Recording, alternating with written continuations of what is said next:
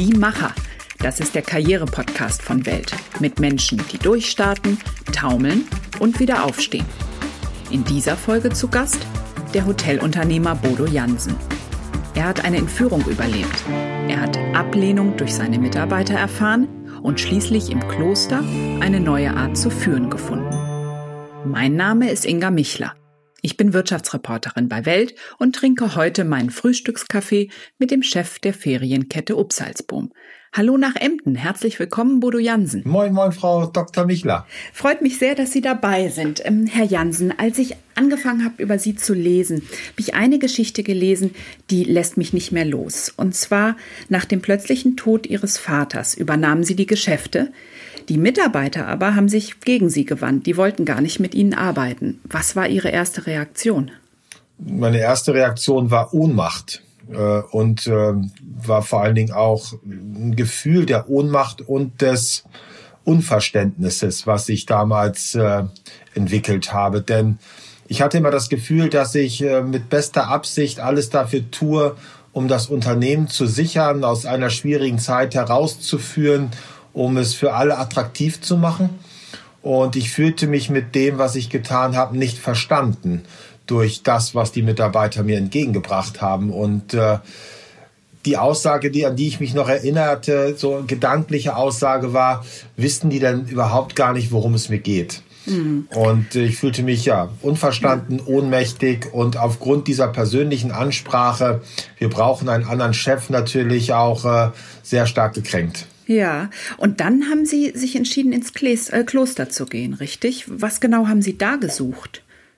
Ja, erstmal, mein erstes Motiv war, dass äh, ich natürlich schauen wollte, was die Mitarbeiter brauchen, damit sie bleiben. Denn sie sind ja weggerannt und immer weniger Menschen sind wiedergekommen. Und äh, im Kloster habe ich äh, geglaubt, das zu finden, was mir dabei hilft, die Menschen ans Unternehmen zu binden. Ich sage das ganz gerne mit so einem Augenzwinkern ich hatte das Gefühl, dass die Mönche ja auch nicht alle freiwillig im Kloster bleiben können. Und äh, das äh, hatte ich mir halt versprochen, dort etwas über Führung zu erfahren, über Menschenführung zu erfahren, einfach wie ich die Gemeinschaft stärken kann. Denn die war ja bei uns so nicht präsent. Jeder war auf sich konzentriert, jeder war sich selbst am nächsten, hatte ich das Gefühl, ich mir wahrscheinlich am meisten.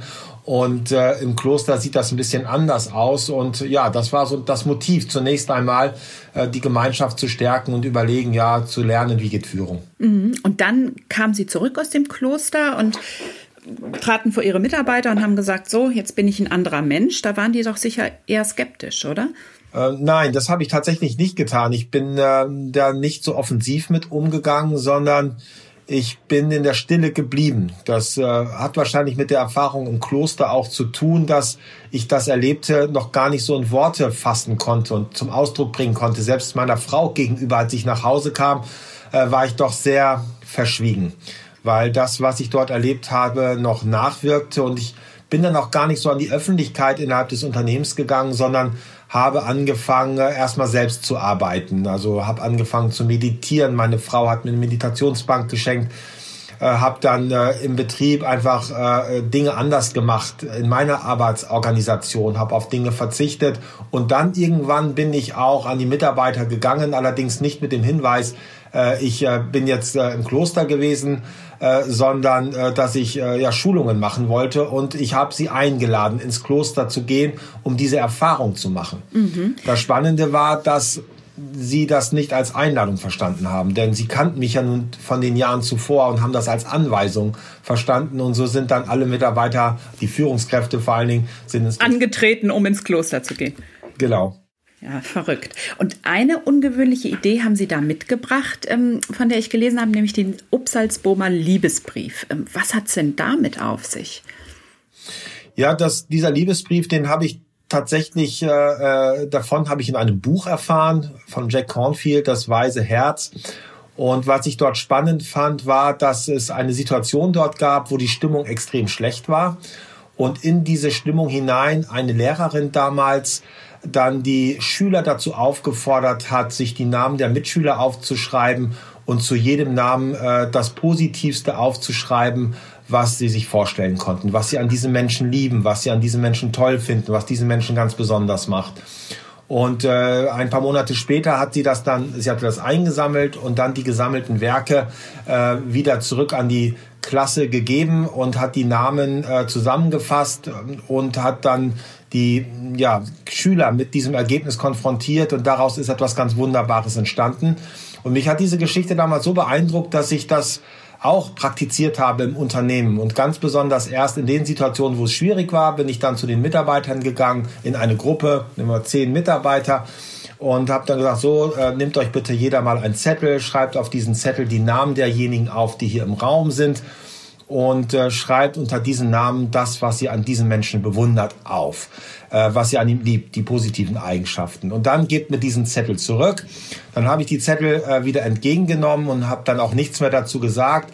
Ich selbst habe mich dann daran gesetzt und hinter jedem Namen all das zusammengefasst, was Positives über ihn oder sie gesprochen worden ist und hatte dann diese Liebesbriefe. Und dann äh, für die Mitarbeiter völlig äh, unplanbar habe ich diese Briefe dann verteilt mit der Bitte, sie einfach mal zu öffnen.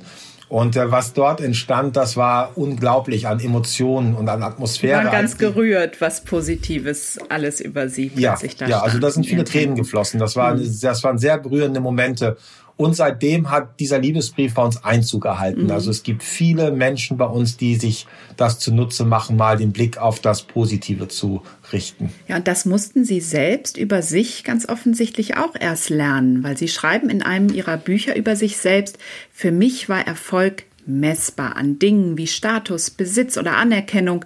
Erfolg haben bedeutete für mich, in Bereichen zu siegen und besser zu sein als andere. Wie kam dieses Bild von Erfolg in Ihren Kopf? Ich glaube, dass, äh, dass ich da nicht ganz allein mit bin. Ich glaube, dass das eine Folge der Sozialisierung ist, die wir erfahren. Mhm. Wir leben in einer Leistungsgesellschaft, wir leben in einem Wettbewerb und äh, dort bemisst sich Erfolg häufig darin, was ich besser bin als mein Nachbar, mein Kollege oder der Mitbewerber.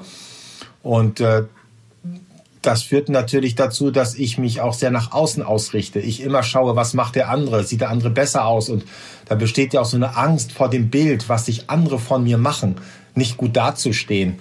Und das ist natürlich sehr an Äußerlichkeiten und materiellen Dingen auch äh, orientiert.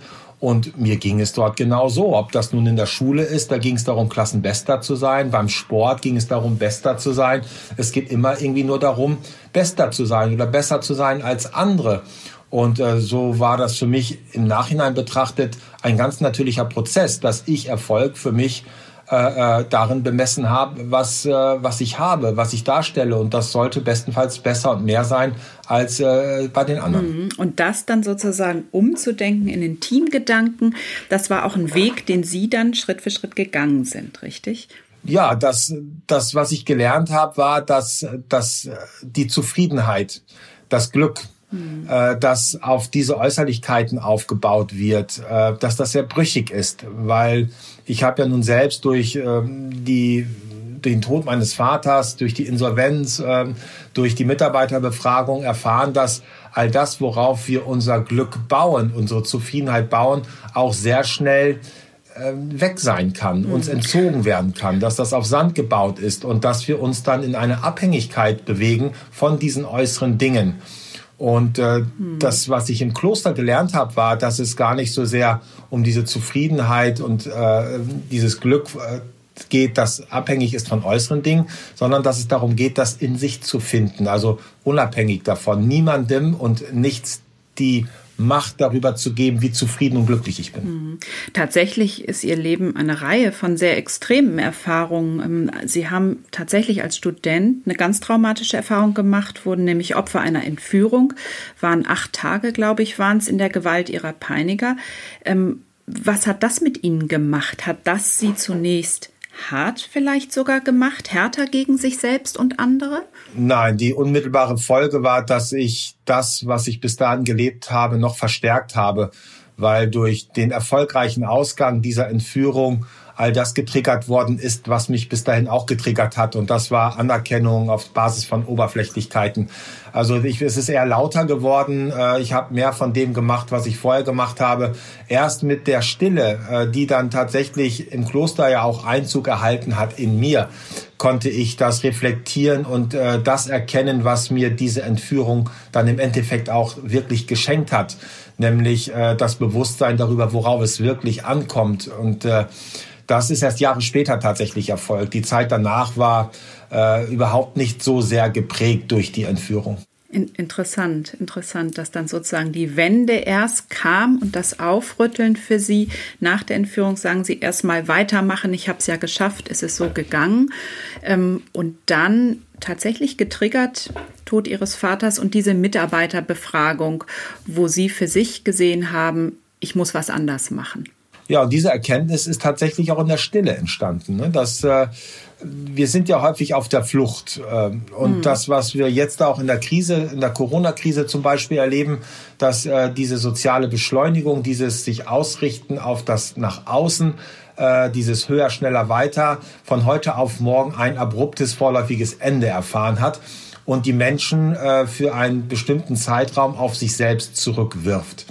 Und dieses auf sich selbst zurückgeworfen werden, dieses sich nicht flüchten können äh, in den Konsum, in die, also in, den, in die Gastronomie, in die, in die Geselligkeit hinein, äh, führt, glaube ich, dazu, dass manche Menschen sich neuer Dinge bewusst werden, worauf es wirklich ankommt. Und letztendlich war das bei mir damals auch so im Kloster. Das äh, war so eine Phase, wo ich gefastet habe, nämlich gefastet äh, habe, äh, also Nachrichten gefastet habe, äh, Konsum gefastet habe, wo ich mich habe nicht ablenken lassen von irgendwelchen Dingen, die Menschen als wichtig empfinden, sondern mich voll und ganz auf mich und mein Wesen eingelassen habe und darüber dann erkannt habe, worauf kommt es denn wirklich an. Und dennoch muss die aktuelle Krise Sie als Unternehmer doch im Kern erschüttern.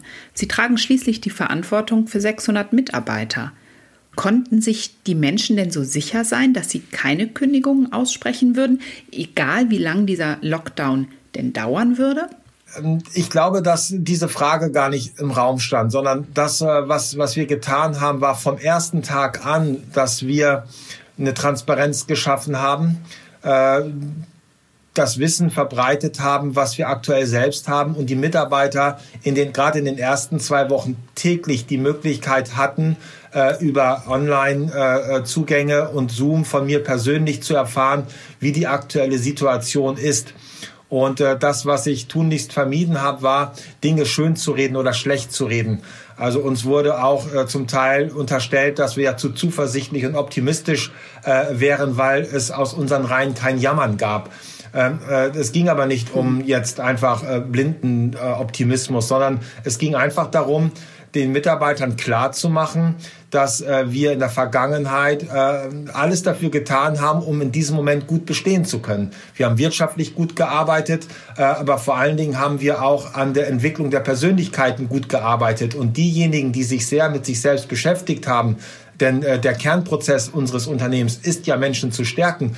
Die sehen äh, äh, dieser Situation äh, äh, ganz anders stehen sie gegenüber als diejenigen, die sich noch nicht mit sich beschäftigt haben. Also wir haben wenn ich das mal so beschreiben würde, einen hohen Resilienzfaktor bei uns im Unternehmen. Also die Menschen äh, sind sich schon im größten Teil darüber bewusst, dass das, was sie zufrieden und glücklich macht, nicht unbedingt nur in den äußeren Umständen zu finden ist, sondern äh, es eher darum geht, jetzt zu schauen, was, äh, welche Möglichkeiten bietet sich hier und auch äh, natürlich zu schauen, was wird mir durch diese Krise überhaupt erst möglich? Wofür kann ich dankbar sein? Also das geht so ein bisschen auf den Liebesbrief. Zum Beispiel, was war das in Ihrem Fall? Gibt es da wirklich was Konkretes, wo Sie sagen, erst durch diese Krise wird mir klar das? Äh, unendlich viel. Ich habe äh, mir das vor kurzem noch aufgeschrieben und ich war so so äh, berührt davon, äh, dass, dass ich wirklich Tränen in den Augen hatte, fange ich an einfach mal mit meiner Reisetätigkeit. Ich war bis zur Krise unglaublich viel unterwegs. Ähm, hab die Familie nicht so häufig gesehen, die Kinder nicht so häufig gesehen, saß viel im Flugzeug, viel im Auto und viel in der Bahn. Und auch die Mitarbeiter nicht so häufig gesehen. Und was schenkt mir diese Krise? Acht Wochen, zehn Wochen bin ich jetzt in Emden. Zehn Wochen kann ich jeden Abend mit den Kindern spielen, singen, Fußball spielen. Äh, zehn Wochen äh, lang schlafe ich jeden Abend im eigenen Bett, kann einen äh, guten Tagesrhythmus leben, äh, sehe die Mitarbeiter mehr als in den Jahren zuvor. Ähm, also die, diese Nähe zu dem, äh, was wirklich wichtig ist und was wirklich wesentlich ist, durfte ich durch die neue Situation erfahren. Vielleicht muss man den Hörern hier noch ein kleines Häppchen dazugeben. Ein Grund nämlich, warum sie besonders entspannt sein können, ist, dass sie ihr Unternehmen nicht mehr vor allen Dingen zum Geldverdienen aufgestellt haben, sondern es in eine gemeinnützige Stiftung wandeln. Aber auch eine Stiftung muss ja ihre Kosten decken. Ja, natürlich. Also wir sind aktuell noch keine Stiftung. Wir sind ja im Wandlungsprozess.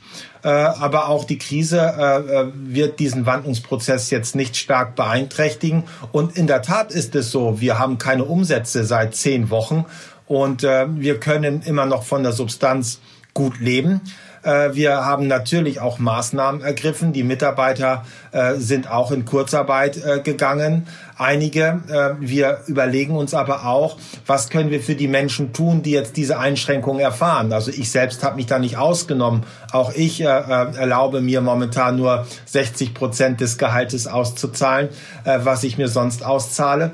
Und äh, wir überlegen einfach nur, was können wir den Menschen in dieser Situation geben. Das fängt an mit den Informationen, das fängt, geht aber weiter über die Unterstützung im Umgang mit den Behörden, äh, um ihre Situation zu optimieren. Wir haben einen eigenen Beratungsservice aufgebaut für die Mitarbeiter, der sie dabei unterstützt, mit ihren Banken zu sprechen, mit ihren Vermietern zu sprechen. Wir haben einen Online-Shop entwickelt, wo die Mitarbeiter eigen selbst hergestellte Dinge veräußern können.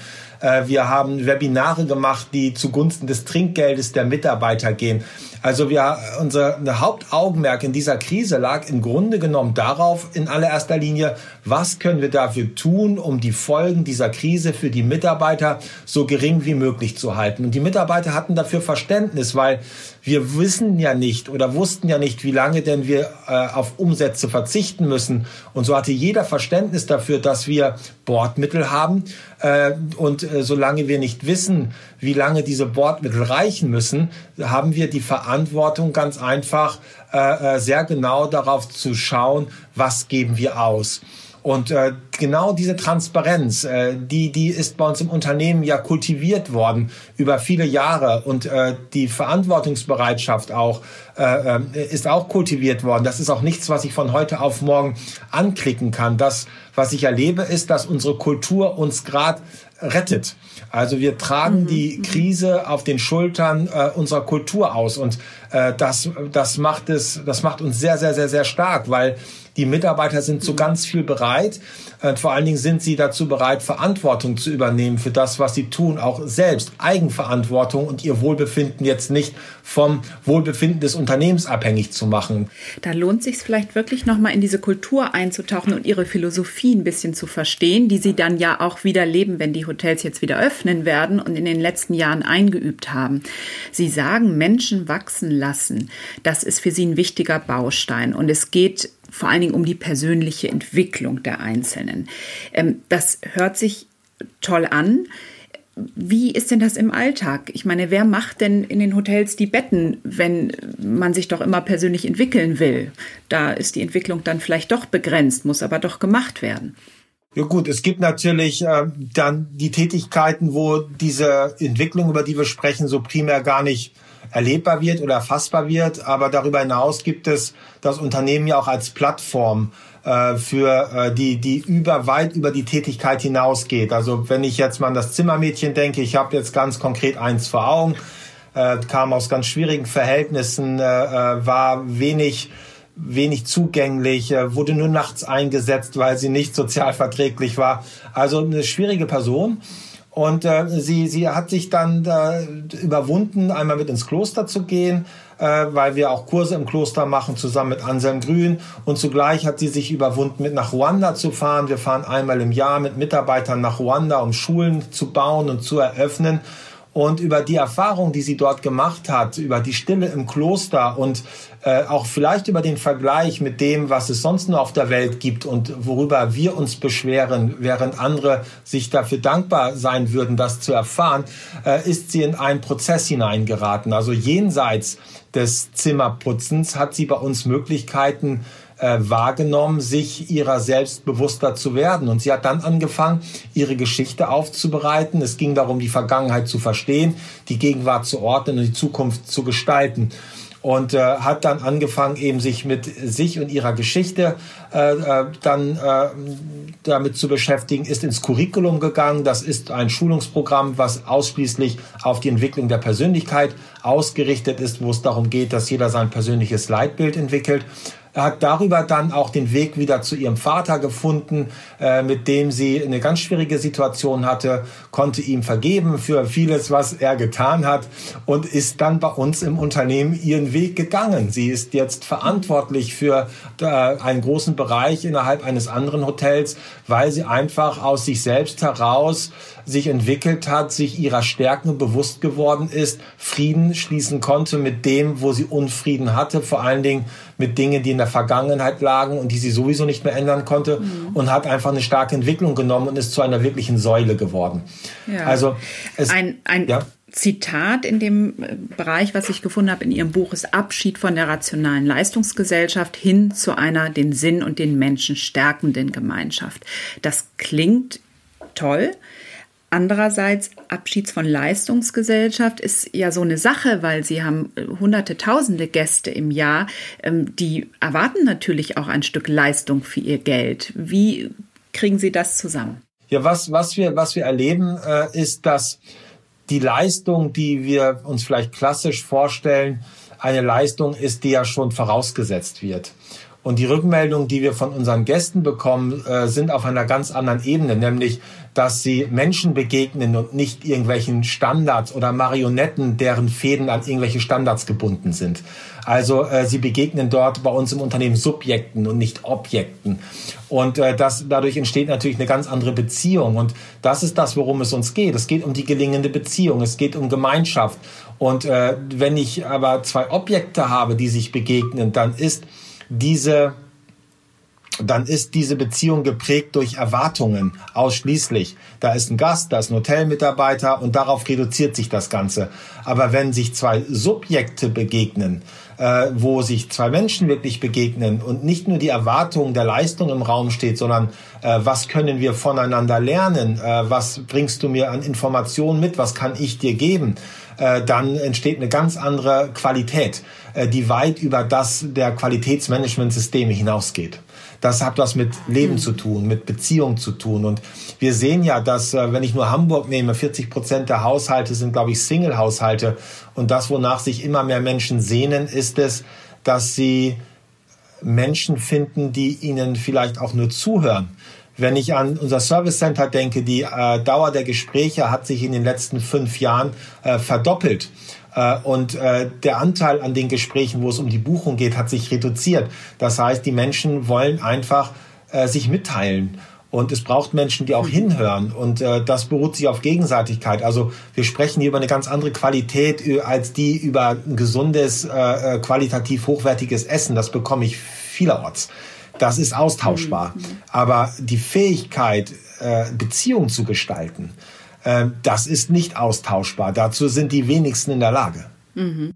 Wie sieht es denn aus mit der ewigen Einsatzfähigkeit? Also damit glänzen ja viele Führungskräfte bis heute, dass sie sozusagen rund um die Uhr erreichbar sind, dass sie äh, gerade beim Arbeiten besonders ähm, lange Tage vorlegen. Ähm, in einem ihrer Workshops gibt es eine These. Ähm, da wollte ich Sie gerne mal fragen, wie Sie selbst dazu stehen. Und die These heißt, die Anzahl der Überstunden einer Führungskraft ist nur Ausdruck ihrer Unfähigkeit, sich selbst und andere zu führen. Würden Sie dem zustimmen?